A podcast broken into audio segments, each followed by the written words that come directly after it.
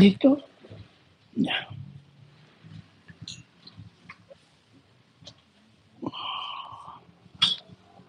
Vamos a introducirnos. Eh, esta va a ser eh, la segunda parte de este párrafo. Y con esta segunda parte terminamos este párrafo. Vamos a hacerla cortita, tratar de terminarlo hoy día. Bueno, gracias.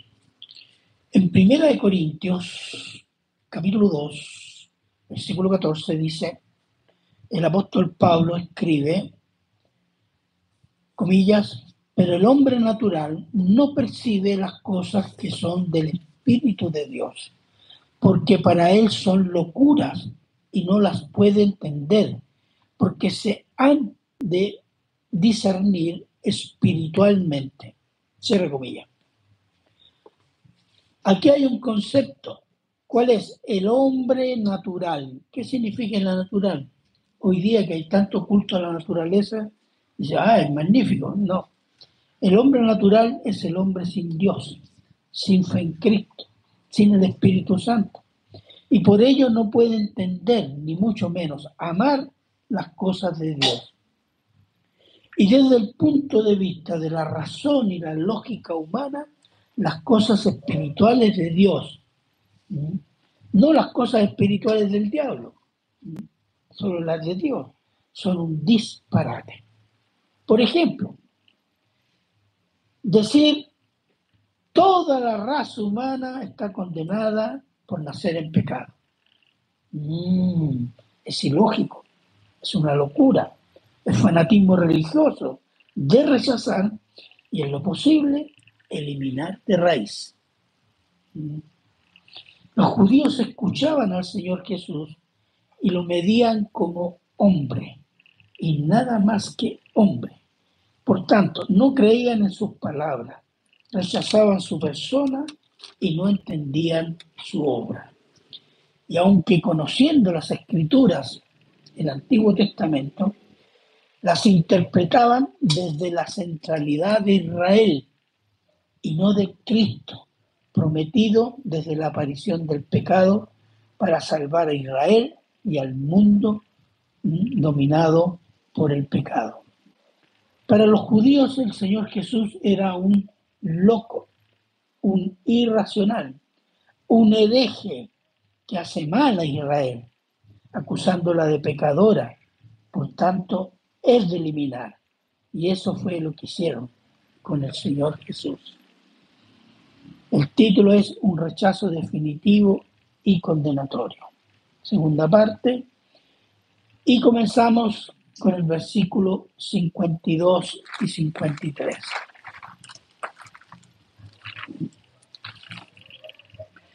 Que dice así. Entonces los judíos dijeron, ahora conocemos que tiene el demonio. Abraham murió y los profetas. Y tú dices, el que guarda mi palabra nunca sufrirá muerte. ¿Eres acaso mayor que nuestro padre Abraham, el cual murió, y los profetas murieron, ¿quién te haces? ¿Quién te, te haces a ti mismo? Ahora, aquí hay acusación, desprecio y amenazas también. ¿ah?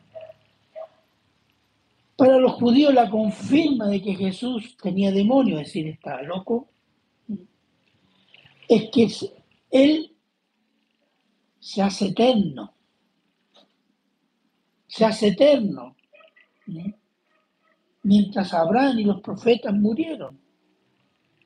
Y después le dan una, ¿cómo, se diría? Una, una amenaza, así, con desprecio. ¿Acaso tú eres mayor que ellos que murieron? ¿Quién te crees que tú eres? ¿Quién? Salgo esa discusión. ¿Tú qué te crees? ¿Me qué trefe? ¿Ah?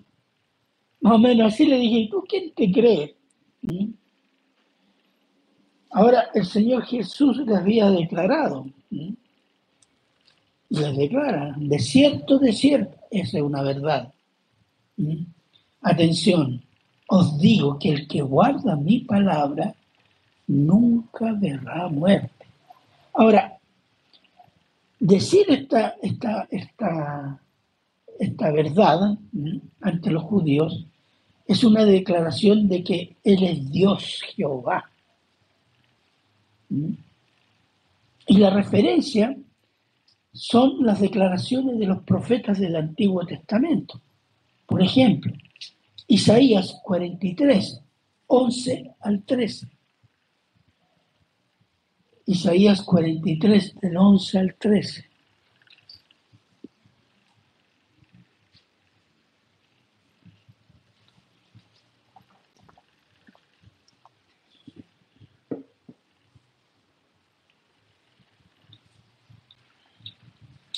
Dice, yo, yo Jehová, y fuera de mí no hay quien salve.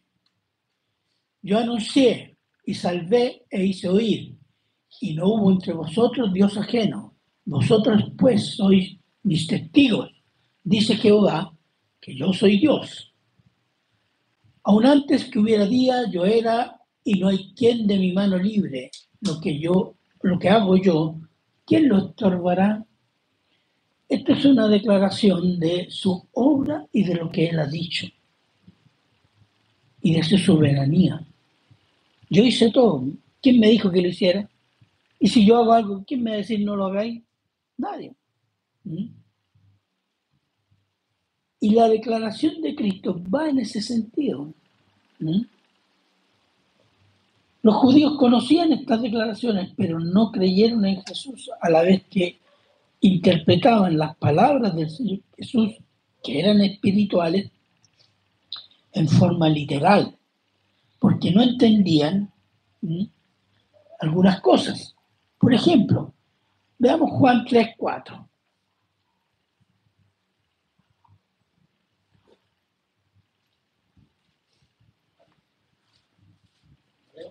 ¿Ya? Nicodemo le dijo, ¿cómo puede un hombre nacer siendo viejo? ¿Puede acaso entrar por segunda vez en el vientre de su madre y nacer? Eso se llama literalismo. Tomar una, una explicación espiritual, en este caso, y hacerla literal. Y tan literal que es una locura, es de no creer. ¿Entiendes? Se llama literalismo, no literal, literalismo. Hay otra, Juan 6, 53, 54. Juan 6, 53, 54.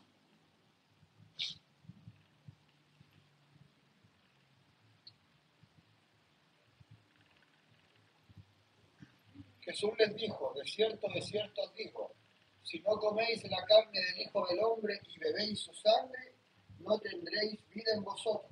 El que come mi carne y bebe mi sangre tiene vida eterna y yo le resucitaré en el día postrero. ¿Y qué dijeron los judíos? ¿Cómo puede ser? No, no, no, vámonos, vámonos. ¿Por qué lo tomaron literal? Pero estaba haciendo una expresión espiritual. El comer la carne y beber el vino de Cristo es entregarse a Él, vivir por Él. Es creer en Él. Y de eso se trataba. Entonces, dan explicaciones literalistas no creíbles porque no entienden lo espiritual y no conocen el poder Dios. Para el literalista, la creación relatada en Génesis es un poema judío. Es simbólico. ¿Por qué? No puede ser verdad. Pero es literal en este caso. ¿Por qué? Porque no conocen el poder de Dios. Versículo 54-55. Respondió Jesús, si yo me glorifico a mí mismo, mi gloria nada es. Mi Padre es el que me glorifica, el que vosotros decís que es vuestro Dios. Pero vosotros no le conocéis, mas yo le conozco. Y si dijere que no le conozco, sería mentiroso como vosotros, pero yo le, pero le conozco y guardo su palabra. Hay tres cosas acá que hace el Señor Jesús. Dice, el Padre me glorifica, yo al Padre lo conozco y yo al Padre obedezco. Siempre está en relación a que al Padre. Entonces la respuesta del Señor Jesús es una confirmación de su comunión con el Padre.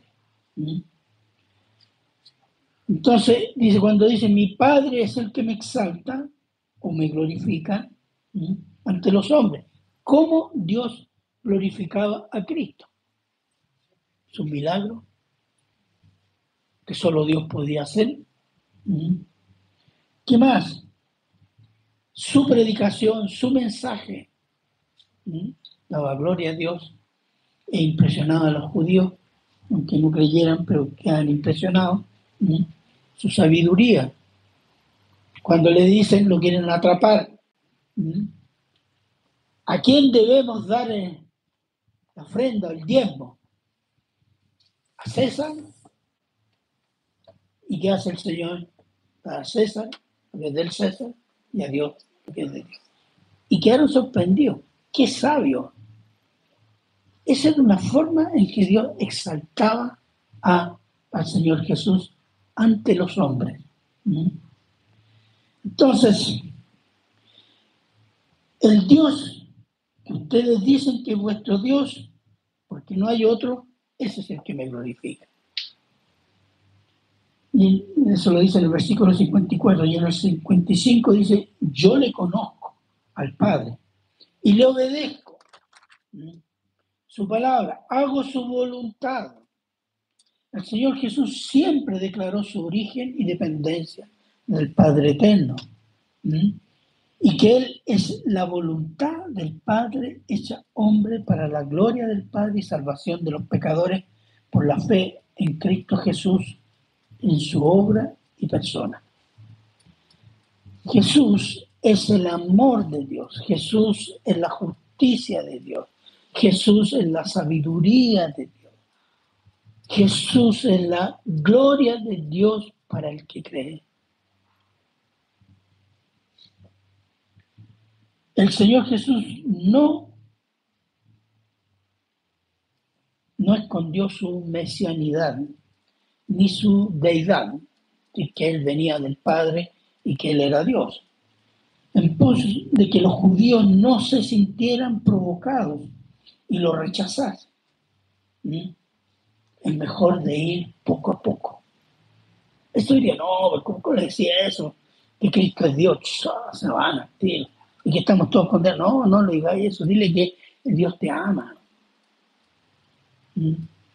Para engancharlo. Pero esa forma de operar, ¿sabe lo que es? Es temerle más a los hombres que a Dios no es buscar la salvación. Además, si yo predico eso, será el Espíritu Santo el que abra su corazón. No son mis palabras. El Espíritu Santo usará mis palabras. ¿Mm? El Evangelio, use el Evangelio para abrir ¿Mm? y reblandecer el corazón duro de los incrédulos. ¿Mm? Pero suavizar el discurso, fíjense que el Señor Jesús en ningún momento lo suavizó. ¿Por qué? Ese es señal de infidelidad a Dios por temor a los hombres. Versículo 56.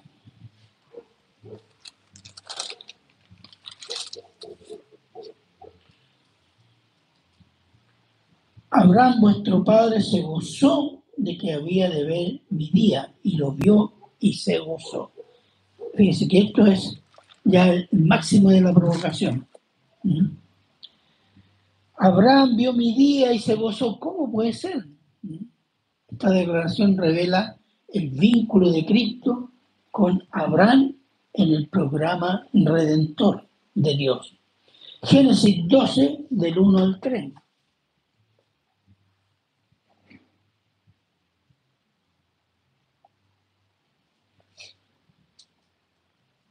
Génesis 12, del 1 al 3. Pero Jehová había dicho a Abraham, vete de tu tierra y de tu parentela y de la casa de tu padre a la tierra que te mostraré. Y ahí le mostré un mapa, digo, te voy por aquí, después pasar para acá. No, sale nomás. Yo te voy a mostrar la tierra. ¿Qué es lo que queríamos nosotros? A ver, pasamos un mapa, por favor. Este, claro, es una cosa así, si no, no, no voy. Bueno, y haré de ti una nación grande, y te bendeciré, y engrandeceré tu nombre, y serás bendición, y será, eh, bendeciré a los que bendijeren, y a los que te maldijeren, maldeciré, y serán benditas en ti todas las familias de la tierra, todas las etnias, esa sería una traducción más, o razas de la tierra. Y cuando habla de en ti, Abraham vivió por un determinado tiempo. Puede haber sido 140 años, pero digamos, ser bendito, la bendición para todas las razas de la tierra. Muchos conocieron a Abraham, pero no todos. Entonces, ¿de quién está hablando? Es decir, en su descendencia, que es Israel, la tribu de Judá, la descendencia de David, hijo de María y de José, el Cristo. En Cristo. Todas las etnias de la tierra, las naciones, son bendecidos. Génesis 22, del 6 al 8.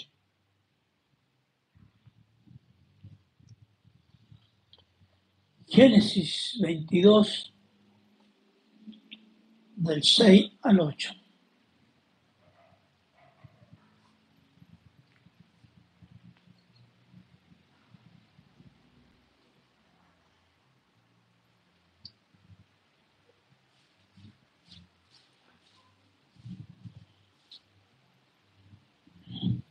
Tomó Abraham la leña del holocausto y la puso sobre Isaac su hijo y él tomó en su mano el fuego y el cuchillo y fueron ambos juntos. Entonces habló Isaac a Abraham su padre y dijo, Padre mío. Y él respondió, heme aquí, mi hijo. Y él dijo, he aquí el fuego y la leña, mas ¿dónde está el cordero para el holocausto? ¿Está ocho? Sí. Y respondió Abraham, Dios se proveerá de cordero para el holocausto, hijo mío. Amén. Y eso fue lo que sucedió, ¿no? ¿Cierto? estos dos pasajes señalan cómo Abraham profetiza sobre el Mesías. Y seguramente en algún momento tuvo alguna visión de la venida del Cristo, de la obra del Cristo.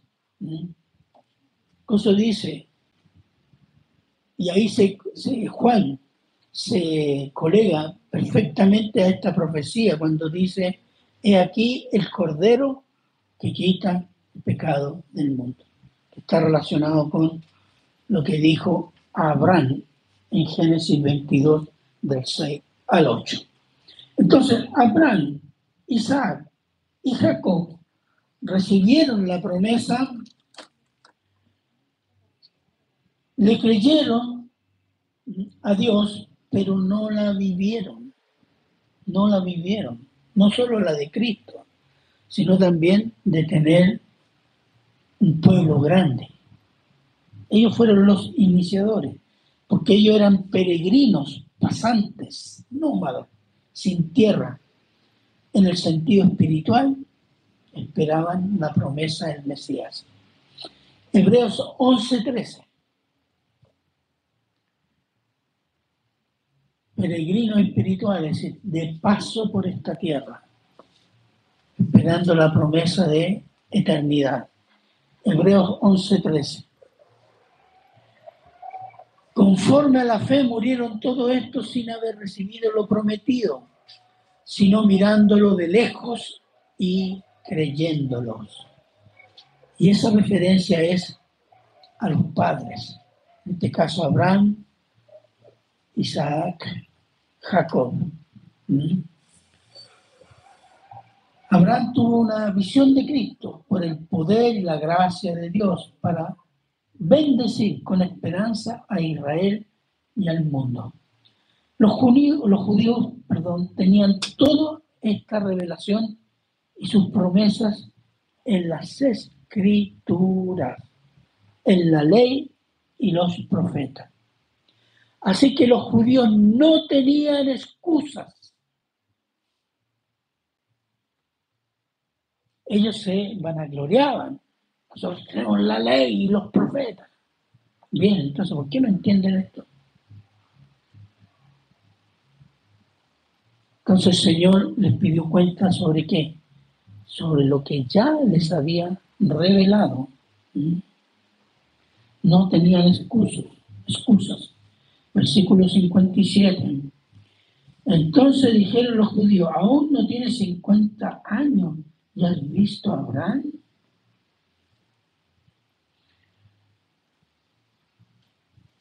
Aquí los judíos de nuevo le responden en una forma literalista. ¿Cómo es que has visto a Abraham? Y Abraham vivió cuatro mil años antes de, de, ¿ah? De Cristo. ¿cómo lo has visto? ¿Qué, ¿Qué te crees tú? ¿Qué? ¿Ah? Claro, porque él le estaba diciendo, yo soy Jehová. ¿Mm? La respuesta del Señor Jesús es clara, categórica, verdadera y sorprendente. En el versículo 58, Jesús le dijo, de cierto, de cierto, tomen en cuenta esto, os digo, antes que Abraham fuese, yo soy. Esta es grande. El Señor Jesús declara que Él es preexistente a Abraham y preexistente a la creación. El yo soy es el eterno presente, presente en la creación y en la eternidad, en el pasado y en el futuro, en el tiempo y fuera del tiempo. Él es siempre presente. Eso significa que Dios es eterno, omnipresente. Éxodo 3:14.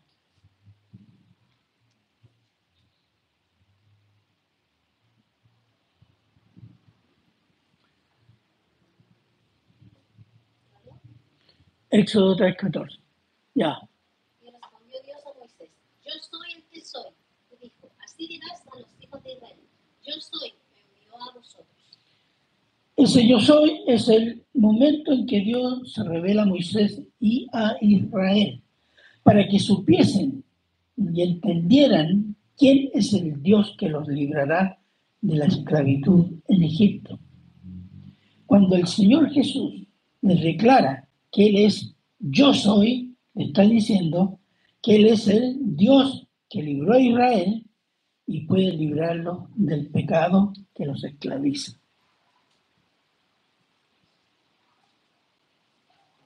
Versículo 59.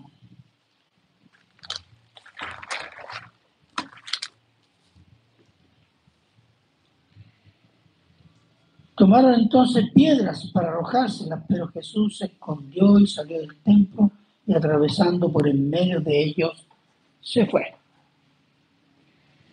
Mira, la respuesta es un rechazo definitivo. Quisieron matarlo, apedreándolo. Los judíos rechazaban definitivamente. No, será la, primera vez ni la última que querrán apedrearlo. Pero significa eso una rotura con Jesús. Y romper con Jesús significa romper con Dios que ellos dicen adorar. Es rebelión abierta contra Dios. Pero los judíos están tan ciegos que no se dan cuenta que están bajo juicio. Pero para ellos, un Jesús crucificado era la confirma que ellos eran de Dios y Jesús era un loco. ¿Mm? Deuteronomio 22, 22, 23.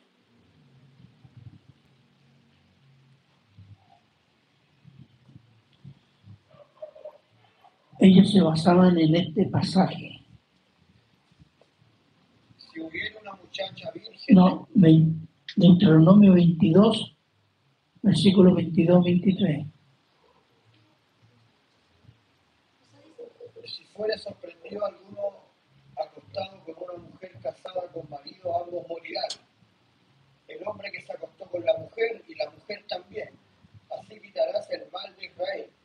Si hubiera una muchacha virgen desposada con alguno y alguno la hallara en la ciudad y se acostare con ella, ¿sí?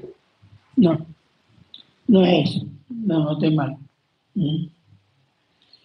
Porque dice, ¿Mm? el hombre ¿Mm? que violara una ley de Dios será colgado. Pero antes, en Levítico 24, 16. veámoslo, El que blasfemare el nombre de Jehová ha de ser muerto. Toda la congregación lo apedreará, así el extranjero como el natural, si blasfemare el nombre, que muera. habla del colgado en un madero. El colgado en un madero es un maldito. ¿Mm? Y está en Deuteronomio, pero no es, no anoté mal nomás. ¿Mm? Disculpe. ¿Mm? Búsquelo así como colgado en un madero. La maldición del colgado en el madero. Era 21, 22 y 23. Ya ven.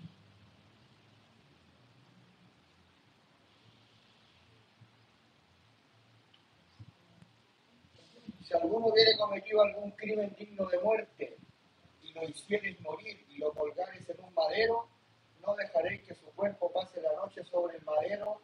Sin falta lo enterrarás el mismo día, porque maldito por Dios es el colgado. Era el. Y Jesús, se le aplicó este pasaje a Jesús. Digo, este es un maldito de Dios. ¿Mm? Ese era el punto. ¿Mm? Pero los judíos, ¿saben qué? Tenían razón. Porque el Señor Jesús se hizo maldición, pero por los pecados de Israel y del mundo. ¿Mm? El pecado para que los que confíen en Él, en Cristo y su obra, sean perdonados, salvados, santificados y glorificados. Los judíos no podían entender esto porque borraron de su horizonte espiritual el pecado de ellos como naturaleza caída a la cual no es suficiente las obras, la ley o el templo, sino solo la obra de Cristo. Los judíos quisieron apedrear al Señor Jesús y no pudieron por milagro de Dios, pero pudieron crucificarlo por voluntad de Dios para pagar por el pecado. Esa es una realidad histórica. ¿Mm? Incluso el juicio que los judíos hicieron al Señor Jesús, incluso viendo las reglas de los judíos, fue un juicio ilegal. Como se diría, un juicio amañado. Antes de hacer el juicio ya estaba condenado. Y hoy, como a lo largo de la historia de la iglesia, los incrédulos de toda raza, incluidos los judíos, siguen apedreando y crucificando a Cristo y rechazan o se burlan de su obra y de su sacrificio. Una anécdota. En Italia hay un dicho para los un poquito tontos, un poco medio retardado, pavo, asopado. Eso que se usan esas expresiones. Y el término es, es un pobre Cristo. Pobre significa pobre. Y dice pobre, pero pobre según los epítetos anteriores. Se blasfema de Cristo.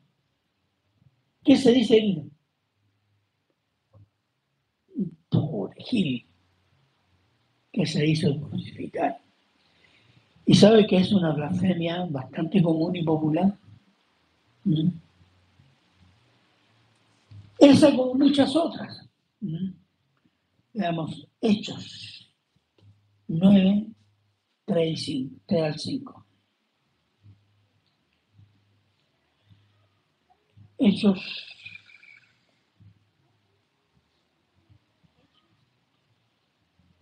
Hechos 9, del 3 al 5.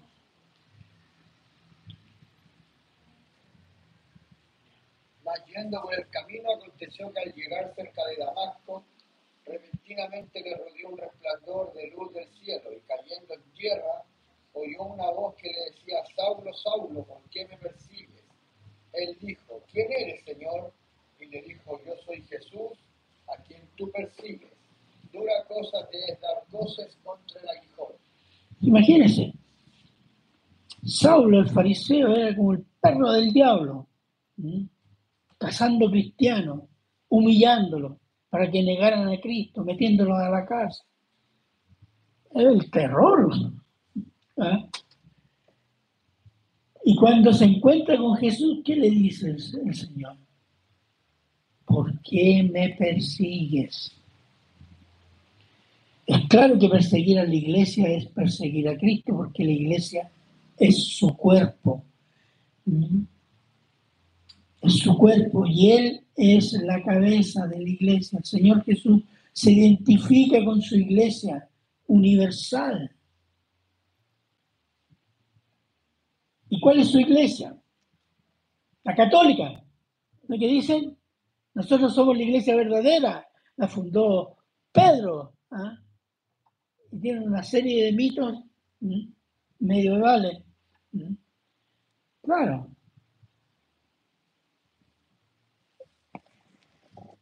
La iglesia verdadera son todos los que creen en Cristo como su único Señor y Salvador. Y eso está en medio de la iglesia católica, entre los evangélicos entre los ortodoxos de Oriente. Eso es la iglesia universal. Todo el que cree en Cristo Jesús como Señor y Salvador. Y son, por ser hijos de Dios, son hermanos de Jesús por creer en Cristo, que es la voluntad de Dios.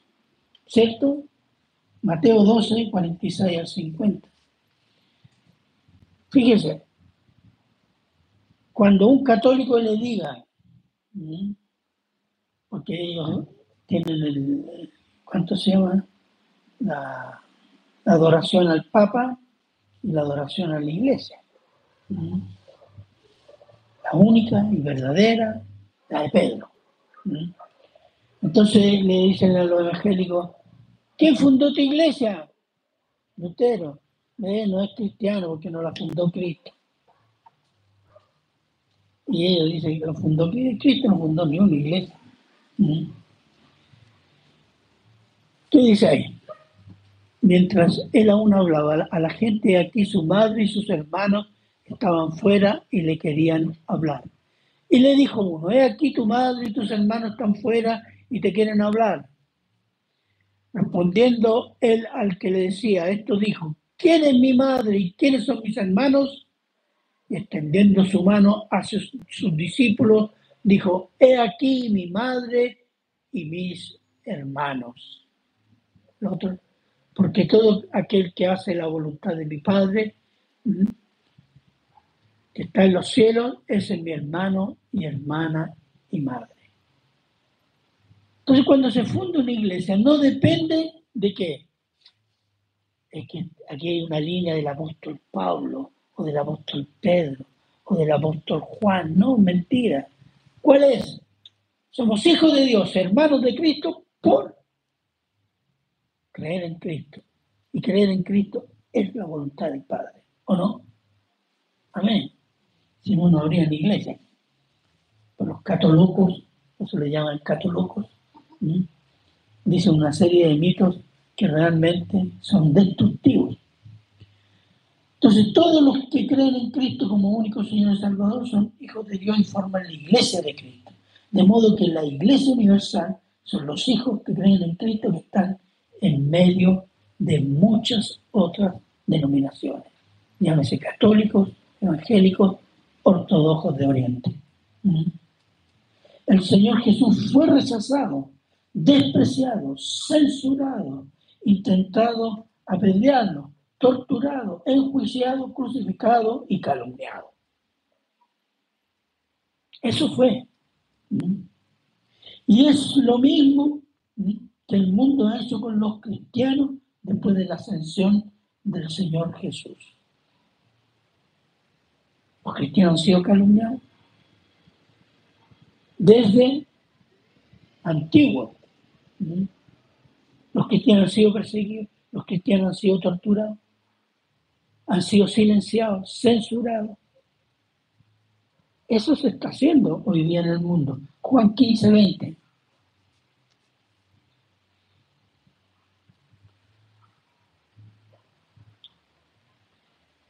Juan 15, 20.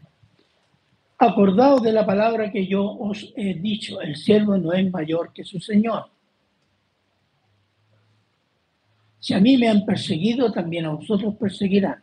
Si han guardado mi palabra, también guardarán la vuestra. A nosotros, si a nuestro Maestro, Señor y Salvador nos persiguieron, también nos van a perseguir. ¿Sabe por qué? Porque odian a Cristo. Ese es el punto. Hoy los cristianos son perseguidos a muerte por los islámicos, los gobiernos comunistas, los hinduistas, los budistas. Y está siendo censurado por gobiernos de Occidente que han asumido como prioridad los derechos de los sodomitas por sobre la libertad de culto. Los católicos llevan años persiguiendo a los cristianos en el sur de México, eh, expulsándolos de sus comunidades, robándoles sus casas y tierras. Cristo, Cristo sigue siendo apedreado, despreciado, censurado, perseguido y crucificado en su cuerpo, la iglesia. Y si esos perseguidores no se arrepienten y confían su vida a Cristo, han rechazado a Cristo y a Dios y se han condenado definitivamente. Y ya no hay más oportunidad en esta tierra ni en la eternidad. No hay purgatorio, no hay reencarnación, no hay sueño eterno o desintegración, no vamos a existir más, no. Hebreos 9:27.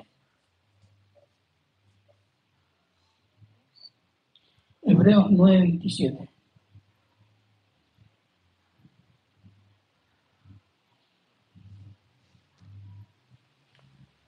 de la manera que está establecido para los hombres que mueran una sola vez y después de esto el juicio. Exactamente. ¿Se fijan? No hay todas esas cosas que dicen algunas religiones, el nirvana, dicen los budistas,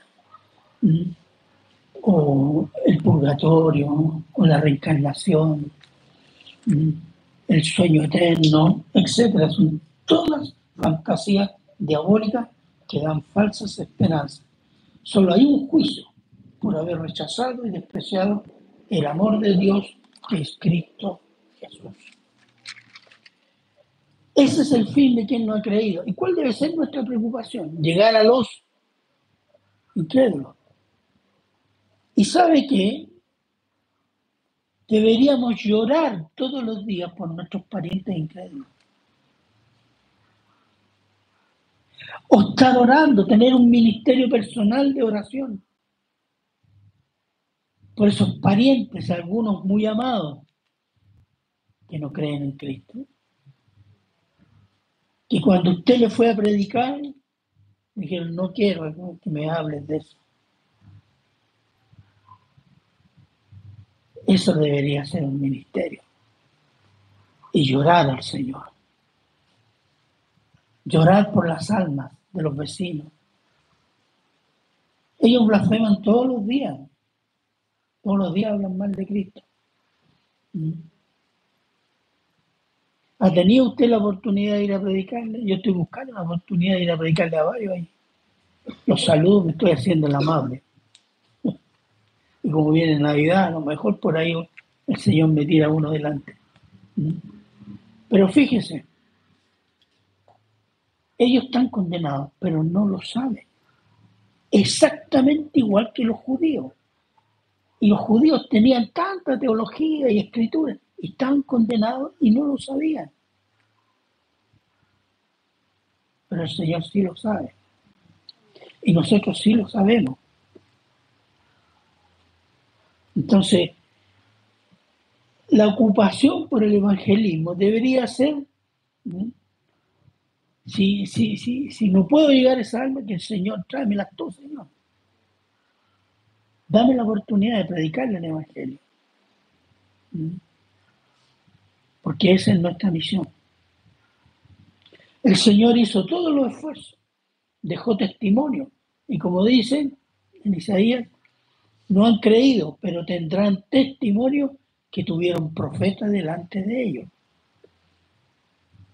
Israel cuando se convierta va a reconocer que tuvo a Cristo y que todo lo que le dijo Cristo es verdad, y era verdad.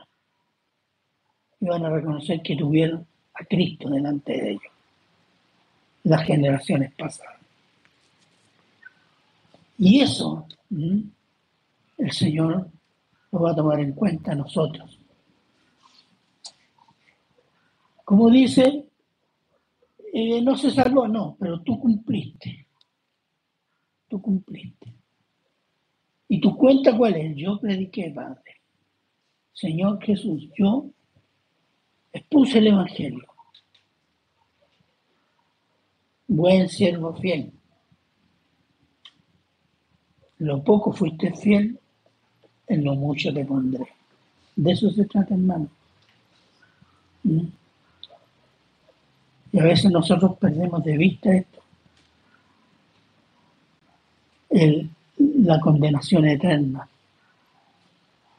Y que nuestros amigos, conocidos, parientes, que los veo muy bien y eh, se van a ir al infierno. Yo le he predicado a muchos parientes míos y no han creído. Pero yo, el Señor no me puede pedir cuenta, porque yo cumplí. Cuando Él me los puso delante, yo le expliqué. Esa es nuestra tarea, hermano. Y orar por ellos. Tener un ministerio de oración por los incrédulos que tenemos cerca. No le se nos está pidiendo que vaya, no sé, instale una iglesia o vaya a predicar, no sé, allá al Medio Oriente, a Israel, a ser el héroe allá. No, a sus vecinos. Ore por ello. Y el Señor honrará esa oración, porque esa es la voluntad de Dios, que el Evangelio sea predicado. Amén. Amén. Oremos, hermanos. Padre bueno, eterno, Señor, gracias Señor por su palabra.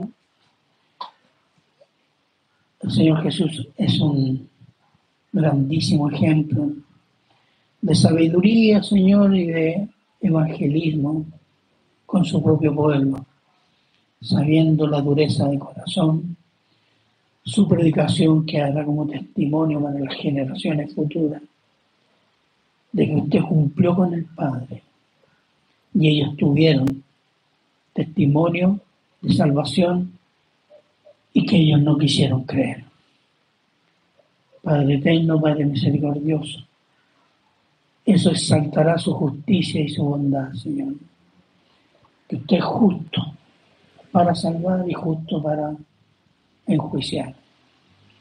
Padre eterno, Padre misericordioso, ayúdenos a amar el evangelismo, ayúdenos a seguir el ejemplo de Cristo, de los profetas y de tantos hombres de la iglesia que dieron su vida por llevar el Evangelio a personas que ni siquiera las conocían pero amaban, amaban la salvación de sus almas.